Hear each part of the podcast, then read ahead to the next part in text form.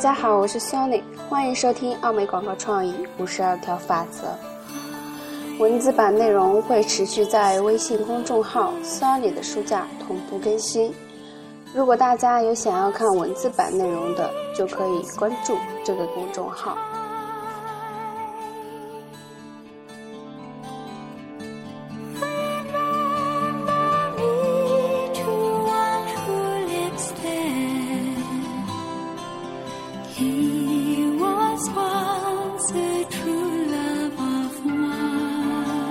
那么今天我们来学习的就是经典字四十七，在变动要素下用标准尺度测量各种报价。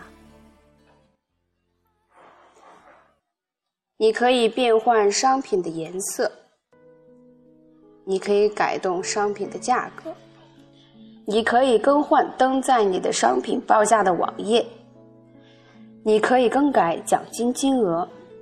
那么，船长身上的腰带大小是多少呢？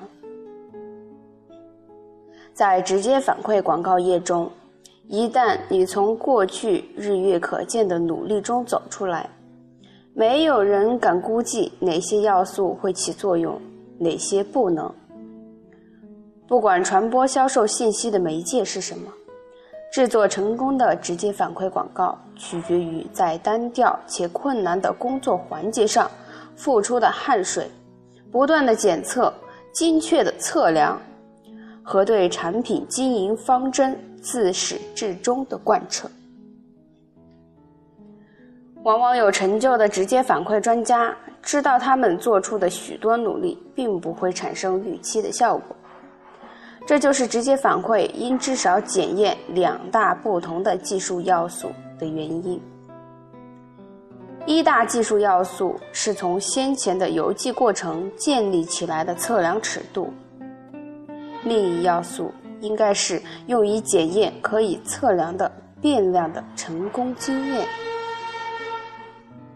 按照重要程度，技术要素应按如下顺序接受检测：邮寄名单、商品报价、商品包装设计。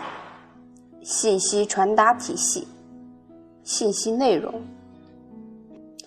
除了这点技术要素，你大多数时间可以考虑有无必要检测其余的变动要素，因为这些要素只会增加你的商品成本，并不会提高你的利润。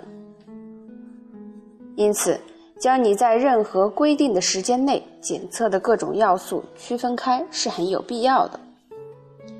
开办一家成功的直接反馈公司的关键是首先制定出一个测量尺度，然后用这个尺度检测每次都不同的变量，直至发现这一测量尺度站不住脚，之后重新制定测量尺度，再进行上面的循环。从失败中汲取经验，将失败抛在脑后，然后。逐渐积累成功经验，在此基础上维持有利于你的公司长期发展的公司纪律。我们之所以提长期发展，是因为大多数的直接反馈公司都在寻找长远之路，他们一直在寻找能逐渐增加公司营业额的老客户。在尽可能多的顾客身上寻找终生的巨额收入和利润之源。上述加在一起构成了一个重要的测量尺度，我们称之为顾客的终生价值。事实上，制定出一个顾客的终生价值，是懂得通过直接反馈广告如何创办起一家大公司的关键。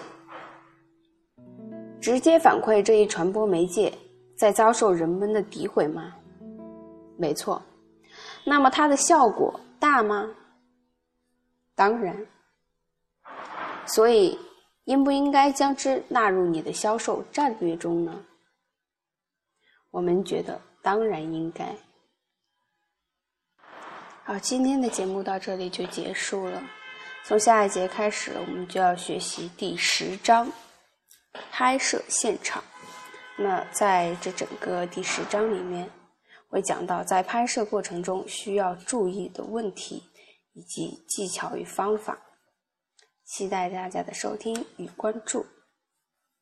今天的节目到这里就结束了，再见。